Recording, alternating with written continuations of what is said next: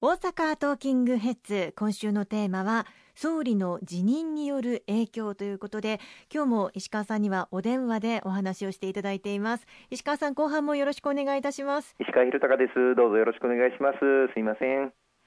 さああの先ほど前半部分のお話の中にもありましたけれども新型コロナウイルス対策の中には例えば目に見えない影響も出ていまして感染者や医療介護従事者への差別偏見後を絶たないという話もいろいろとありますよね。そうですねあの新型コロナウイルスを理由とした、まあ、残念ながらあの偏見や差別が相次いでいるというふうに言われています、まあ、特にあの医師の方々、看護師の方々、まあ、本当にあのリスクに直面をしながらあ患者さんに寄り添って新型コロナウイルスとの戦いに身を投じてくださっている方々に対して差別や偏見、こういったことがあってはならないというふうに思います。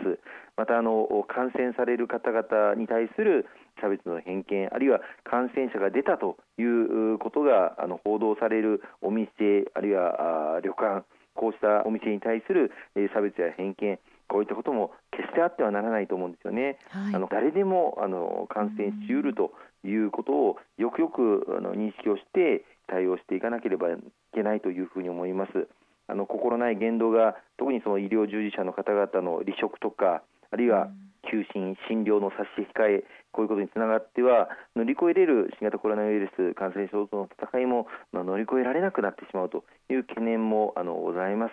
あのしっかりと皆様とともにですねこうした医療従事者の方々を支援していくということがあの大事だというふうに思います。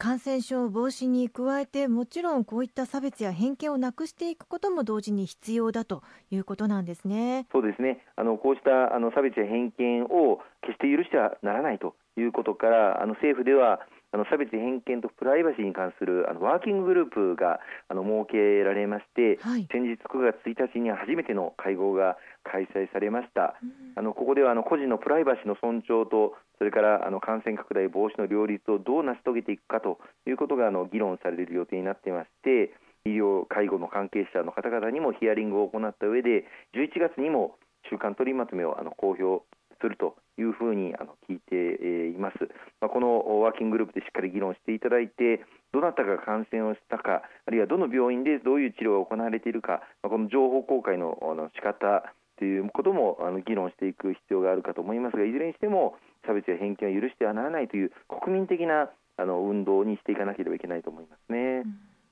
そして先日の番組でもご紹介をさせていただきましたけれども GoTo トラベル事業についてですね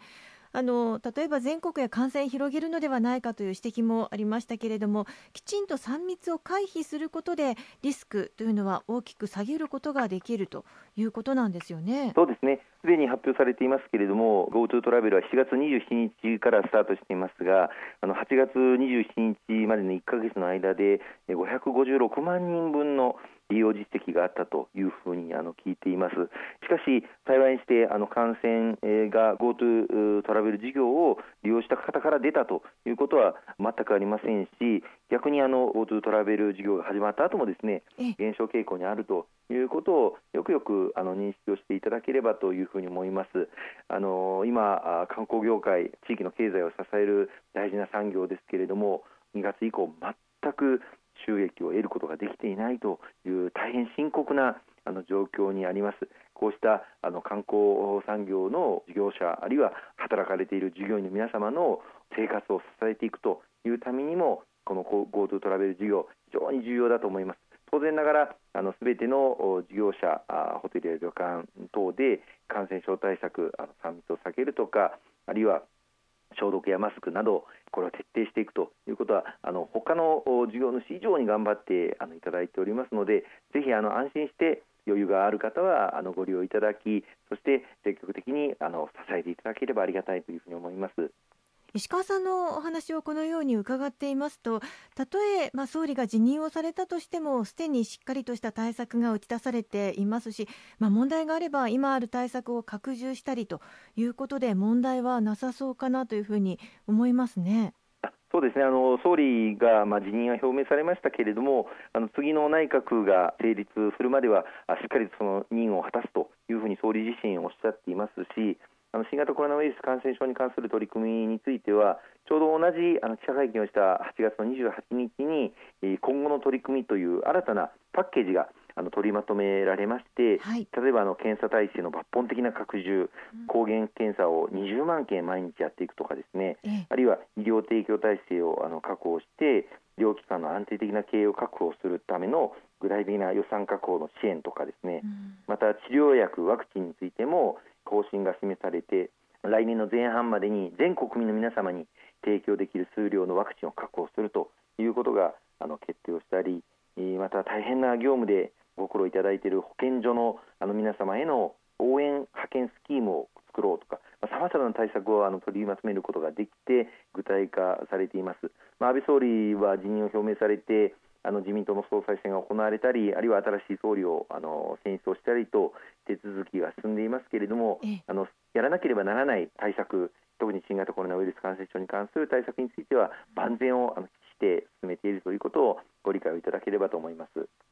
政府の新型コロナウイルス対策もありながら、まあ、国民自身でももちろん対策しながら徐々に以前の姿を取り戻していくということですよね。そうですねあの新型コロナウイルス感染症の拡大防止をあの図りながら社会活動、経済活動をまあ元に戻していくその両立をあの図っていくということが極めてあの重要だというふうにあの思います。あの本当に引き続きあの多くの国民の皆様にご理解をいただきながらご協力をいただきながら何としてもこの新型コロナウイルス感染症との戦い乗り越えていきたいというふうに思っています。まあ、そのためのあの最大の鍵は先ほど言いましたあのワクチンの開発がいかに成功するかということだと思います。はい、あの私ども公明党は党内にこのワクチン開発をあの後押しをするプロジェクトチームを立ち上げていまして厚労省と各製薬会社との交渉も強くあの後押しをしてきました。